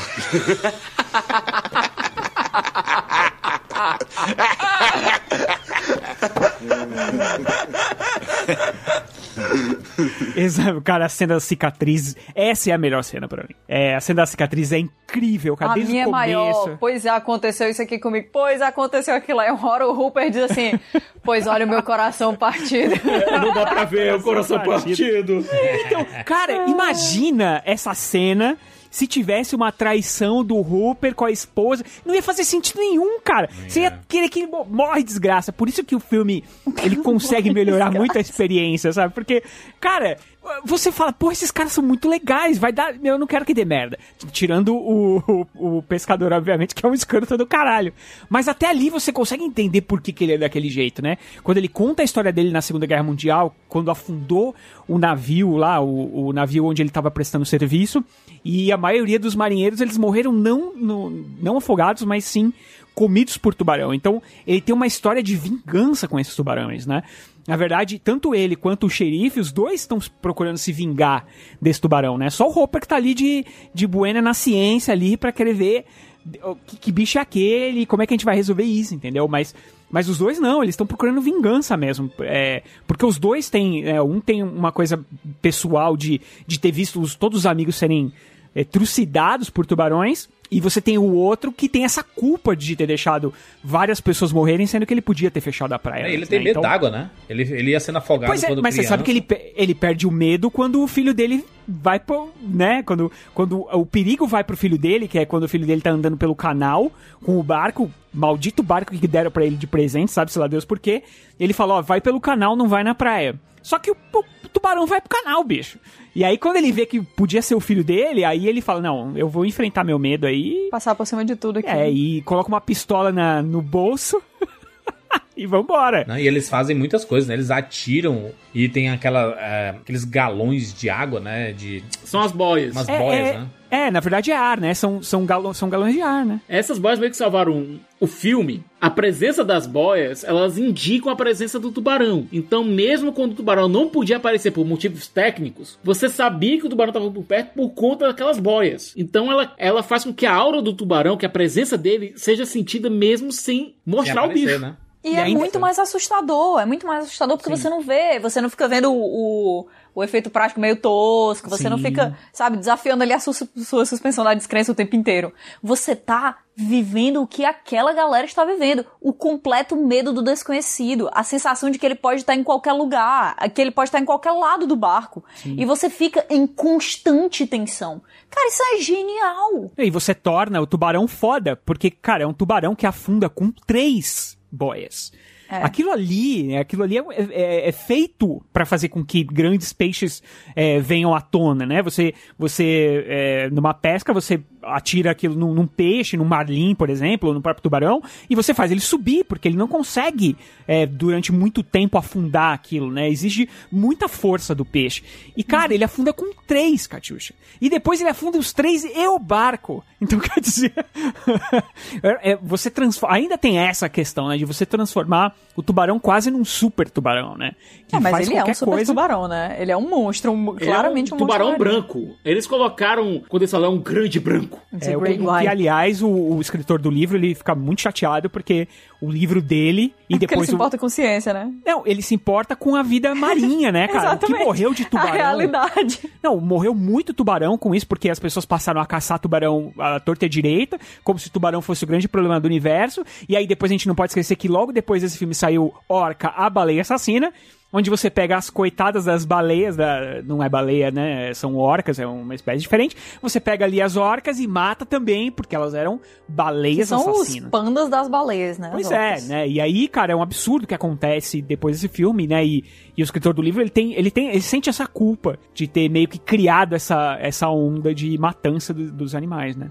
Mas é a É, vida, mas eu, né? Eu- eu não é sei, isso. eu não entendo de tubarões, tá? Mas se eu não me engano, tem toda uma história de que um tubarão branco não faria isso, que não é Sim. esse o, o hábito alimentar dele. Isso é uma coisa que irrita muitas pessoas porque se tornou uma grande coisa por causa do filme Tubarão, né? Aham. Não, um tubarão. Cara, qual foi a última vez que você ouviu falar de um ataque de um tubarão branco que afundou um barco? tá ligado?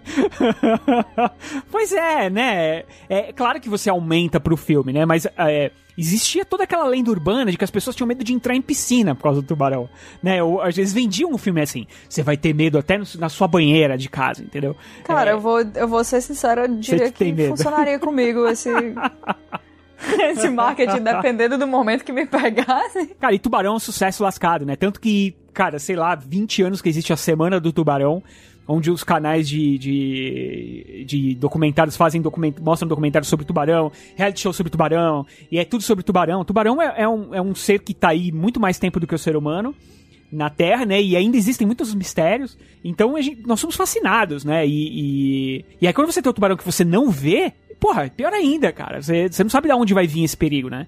É, acho, Até- que eu tenho. Acho que o, ma- o maior legado do, do Tubarão ele acaba sendo o lado comercial dele, porque a, estra- a estratégia comercial que foi feita em cima de Tubarão ela é emblemática, não à toa está acontecendo esse podcast, porque ela merece esse estudo, essa análise em retrospecto. Porque olha, olha que coisa genial que aconteceu. É, depois que eles deixaram o filme pronto, né, pronto pra sair e tudo mais, eles iam lançar em 900 cinemas. E aí um dos produtores do, do filme, produtor ex- executivo, Leo Hasselman, ele nas sessões testes, ele viu que as pessoas tinham reações bem diversas assistindo o filme. Tipo, alguns ficavam nervosos, outros saíam da sala porque não aguentavam ver, e ficavam, né, e se contorcendo na cadeira, e roendo as unhas e tudo mais. Aí ele falou assim, cara, a gente vai, é, a ideia inicial é lançar em 900 cinemas, né? Vamos reduzir pra 464. Aí a galera, caraca, como assim, mano? Se tu acha que vai funcionar, vamos colocar em mais salas? Que as pessoas vão ficar desesperadas pra ver. Aí ele, não, eu quero que as pessoas fiquem sem ingressos. Que as pessoas criem a, a, a necessidade de assistir esse filme, que viajem para cidades vizinhas para poder assistir esse filme nos cinemas. E aí, por causa disso, que surgiu o termo blockbuster, que são a, a você quebrar o quarteirão, né? As filas que dobram quarteirões. E foi daí que surgiu esse nome. Caraca, o Tubarão é um blockbuster, ele tá quebrando os quarteirões aqui. E esse termo, né, a gente usa até hoje para esses grandes filmes, filmes de grande orçamento, que não era o caso de Tubarão, né? O filme custou só 9 milhões de dólares. Era para ter custado 3 milhões, ele custou 9 milhões. É, arrecadou 290 nos Estados Unidos. Foi um fenômeno é, sem, sem precedentes. Eu acho que ele começa de forma absurda com o próprio trailer. O trailer vendia Tubarão de forma perfeita. Era tipo uma narração de documentário e o cara falando assim: é como se Deus tivesse criado o diabo e lhe dado mandíbulas. o negócio da galera, cara, Os, co- os comentários, cara. Meu Deus. Tinha, né? E, e- tinha música. Aí, cara, imagina você tá no É. cinema e naquela época não tinha essa internet. Não tinha essas coisas, cara. Então, Nossa, você- é uma coisa muito melhor que a internet, que é a notícia, né? Pois a é, pessoa mas- chegar e dizer assim, ah, fulano passou mal, teve uma pessoa do meu lado Cara, que desmaiou. Aí você, caraca, eu quero desmaiar também. Mas imagina você tá num outro filme, você tá num outro filme ali e de repente começa o trailer de Tubarão, que você nem sabia um- que era um filme que existia, e de repente você tem aquela música, você tem tudo. Caramba, cara, preciso saber o que vai acontecer aí, entendeu? E é uma novidade absurda, tanto que bateu o recorde de bilheteria, e ele até Star Wars, né? Sim. Se tornou a maior bilheteria de todos os tempos, cara. Assim, porque a galera foi realmente correu pra assistir. Todo mundo queria saber o que, que tava rolando. E aqui no Brasil, e aliás não foi só no Brasil, não, em outros lugares do mundo ele só estreou no final do ano, né? Ele também explodiu no mundo inteiro. Mas sabe, sabe até- por quê, Rogério? Mas sabe por quê? A data premium dos cinemas nos Estados Unidos era o fim do ano. Se você queria fazer um grande lançamento, você tinha que fazer no fim do ano. Tubarão ele quebra isso e coloca no meio do ano, no meio do verão. Por quê? Porque ele quer falar sobre o jovem. O, o mundo é do jovem, revolução sexual, a, a garotada indo pros shoppings. Vocês lembram ali, né? A gente viu ali. A Kátia odeia quando a gente fala isso, porque a gente sempre cita a mesma coisa. Stranger Things, né? Cara, sempre. É, a gente pega ali. É, se bem que é, é- é- A idade é chega, juro, ali. quan- enquanto tu tá falando assim, porque os jovens, a garotada. Aí eu vou dizer, viu? Existe um estudo ali que em 1965 os Estados Unidos tinham 1.500 shoppings. Em 1970 tinha 12.500. Então teve um, acréscimo de 11 mil novos shoppings. E aí nos anos 70 inteiro os shoppings começaram a explodir. Os jovens eram frequentados por quem? Por jovens. E é e, e para onde que os cinemas acabaram indo no, com o passar dos anos? Para os shoppings, porque os jovens estavam lá. Então tinha que fazer filmes para esse público. E o negócio é que eles queriam atrair a- a- os jovens que não eles não fossem para as praias, que eles fossem para os cinemas. Afinal, é o verão. Verão é o quê? Calor. E qual é um lugar bom para você ir quando você tá calor? Um lugar com ar condicionado. Vamos pro cinema. Então nada mais é do que um, um- um gênio, mano. O Spielberg é um gênio de pensar assim, cara, a gente quer que essa, essa meninada aqui venha pro cinema. Então vamos fazer filme que atrai essas pessoas no meio do ano. E é por isso que até hoje a gente tem os summer movies, né? Os filmes de verão. Os filmes de super-herói, eles saem em que época do ano? Se bem que hoje em dia, né?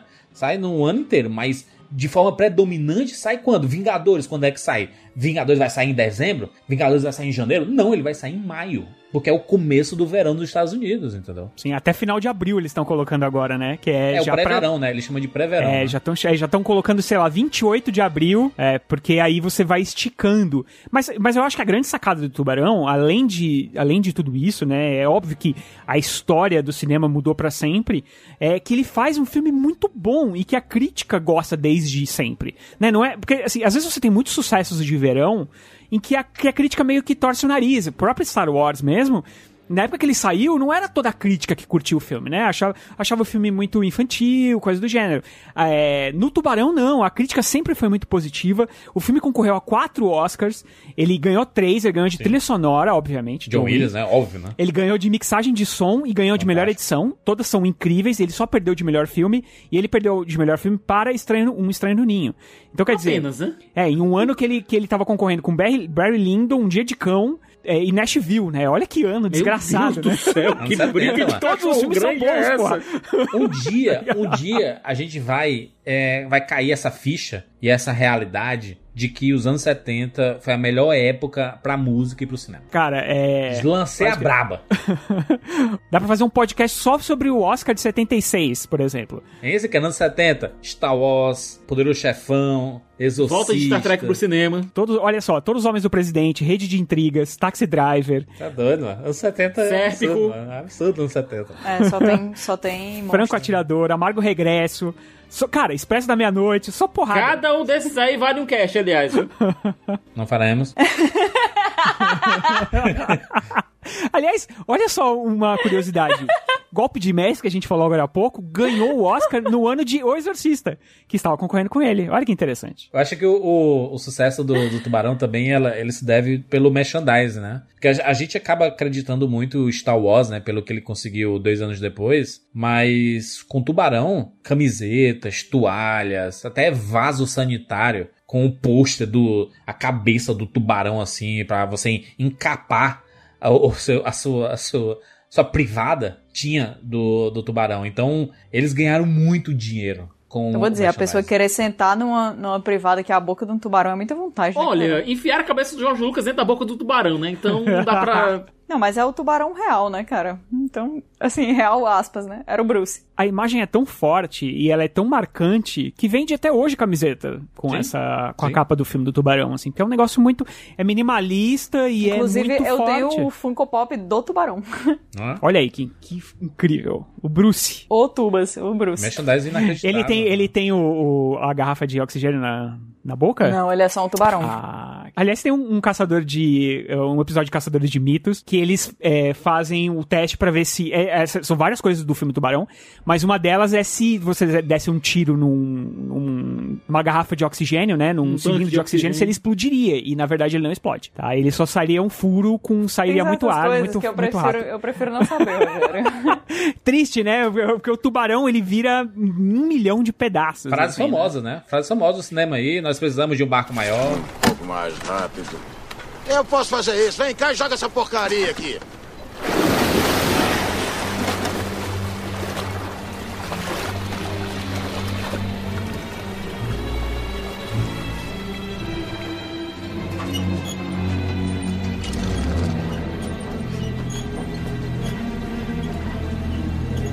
Vamos precisar de um barco maior.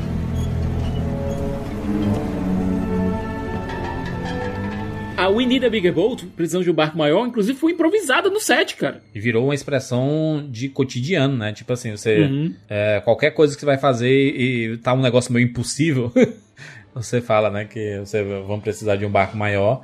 Ou é, é, é aquela do final, né? Aquele. Smile, you son of a bitch. E pá! É uma explosão zona absurda.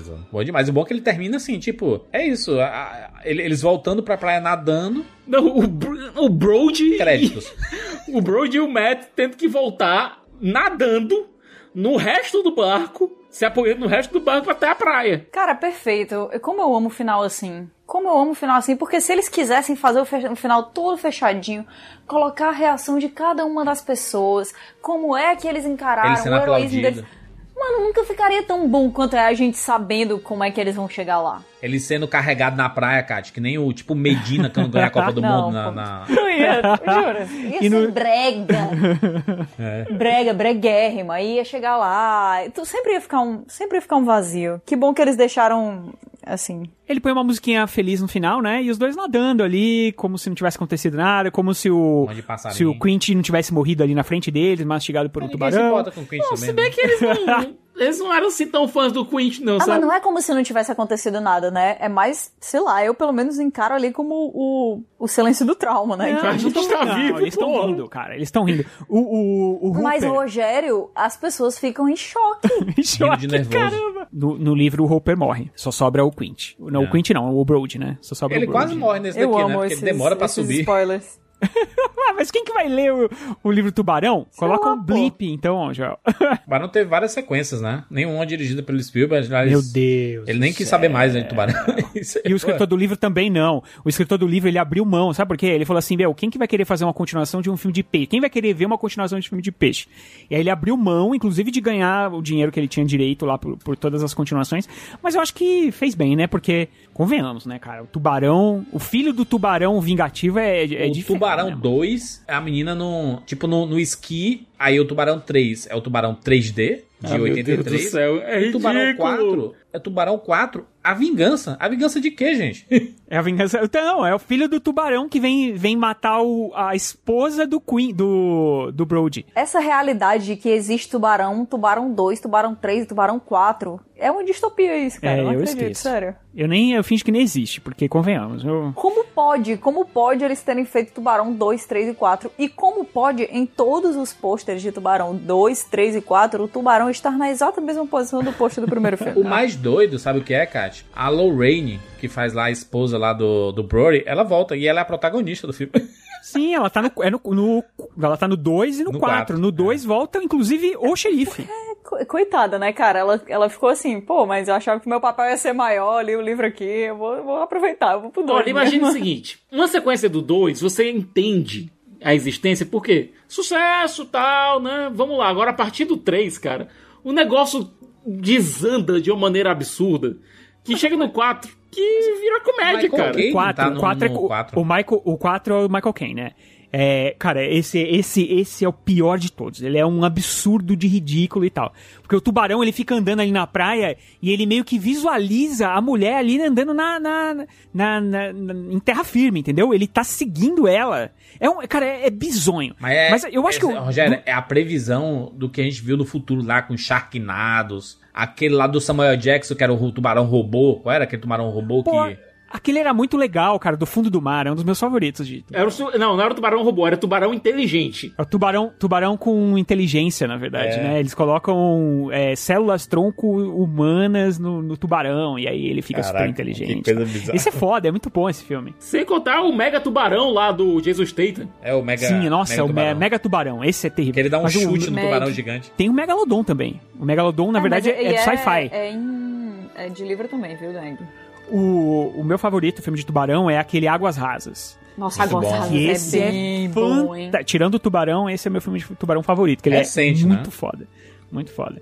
E também tem aquele filme do, do casal que. Como é o nome daquele, Sicas? Mar aberto, Mar mar aberto. aberto. O Mar. Aberto, a gente tava muito na onda de é, Bruxa de Blair, aquele negócio de É, found primeira footage, com found footage. pessoa e tal. E aí, cara, esse filme eu assisti no cinema e eu fiquei uma agonia, cara, desses caras no mar. Eles também não conseguem ver o tubarão vindo mordiscar eles por baixo. Os caras passam a noite e os tubarão mordiscam. Meu, esse filme é foda. Eu acho que hoje em dia as pessoas talvez detestariam, assim, mas na época era muito, muito, agora muito do bom. Águas Rasas do The Shallows com a Blake Lively. É realmente muito É, bom. Muito bom. Esse filme é muito bom. É, a Muito gente fica legal. real com medo, porque o bicho é tenso ali. E o Águas Rasas, ele tem, ele tem um, um fator que é diferente do tubarão, é que é o seguinte, ela tá pertinho da praia, né? E, é- então é aquele negócio assim, cara, é tipo, se ela desse, sei lá, uma nadadinha ali, ela chega, só que ela não pode, tá Ela ligado? tá ferida Tipo, também, né? assombra- filme de assombração durante o dia, cara. É a mesma coisa, É. só que é a versão tubarão disso. É muito bom, muito bom mesmo. Esse eu recomendo demais. Pra quem nunca assistiu esse filme, o tubarão ele tá na praia porque tem uma baleia é, que enca- morreu, encalhou ali, e aí ele tá tipo, comendo. E a coitada vai surfar bem ali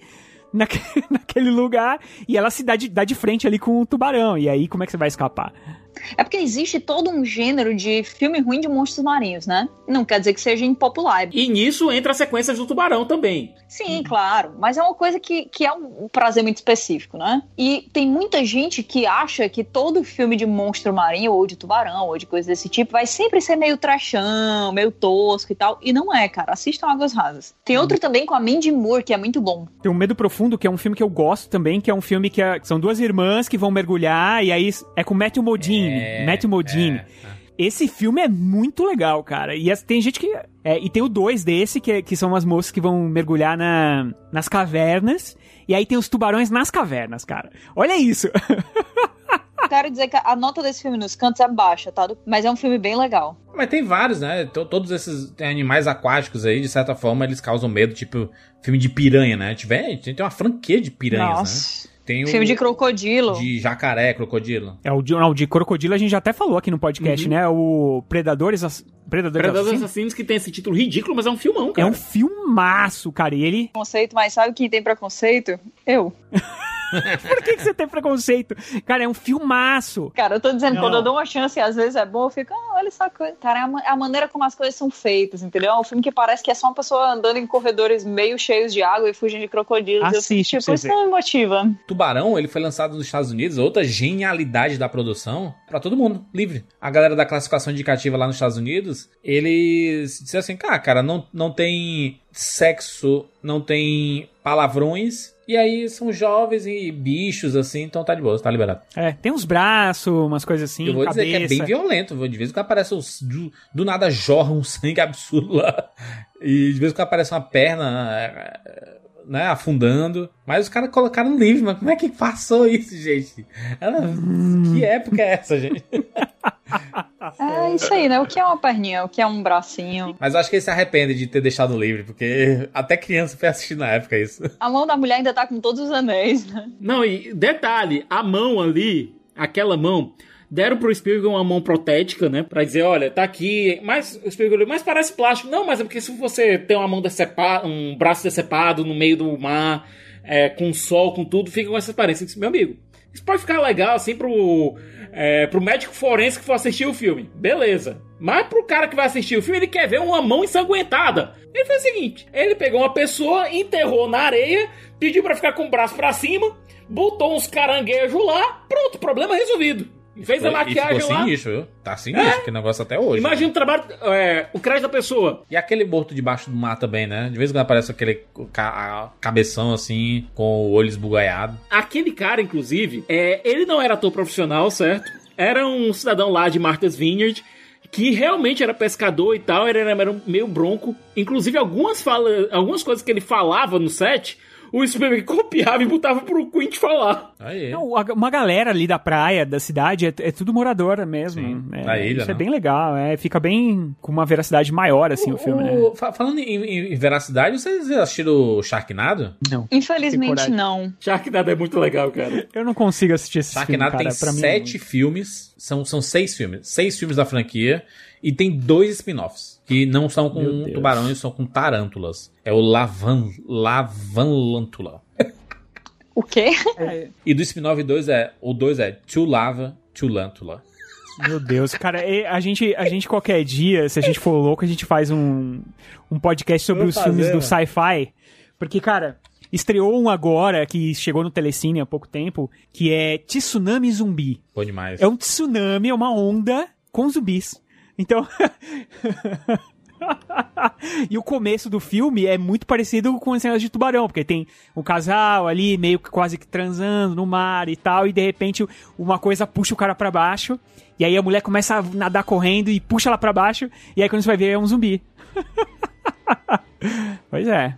Nossa, cara, que maravilha! The Best of Sharknado. É isso, falamos sobre Tubarão, exatamente. Este clássico absurdo. Você gostou desse podcast? Recomenda aí pros seus amigos, pras suas amigas. Recomenda lá no Twitter, tá? É, a gente fica muito feliz quando você, né, pega aí o nosso link lá no Spotify. Se você não segue a gente no Spotify, segue a gente lá. Porque não é a nossa principal rede de podcasts é, em aplicativos, mas é a que tem a melhor estatística. Então você é, ajuda a gente a ter mais conhecimento sobre você, nosso ouvinte aí que acompanha o Rapadura Cast.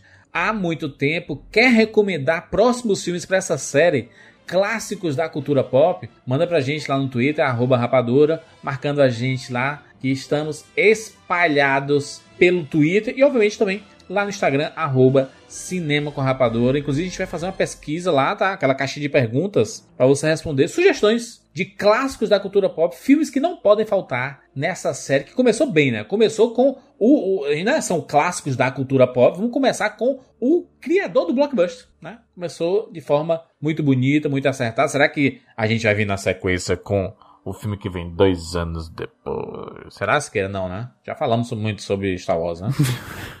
Nunca é demais falar sobre. Se queira, se pudesse, toda semana falava de Star Wars e Senhor dos Anéis. Se quer estar tá na vibe de sempre colocar na mesma moeda Star Wars e Star Trek. Essa é a única pessoa do mundo que faz isso. Essa semana foi muito boa para Star Wars e para Star Trek. Ah, sou fã, cara. Eu respeito. Quando tem coisa boa, eu gosto, pô. Muito bem, muito bem. É isso. Fechamos. Nos encontramos na próxima semana. Tchau.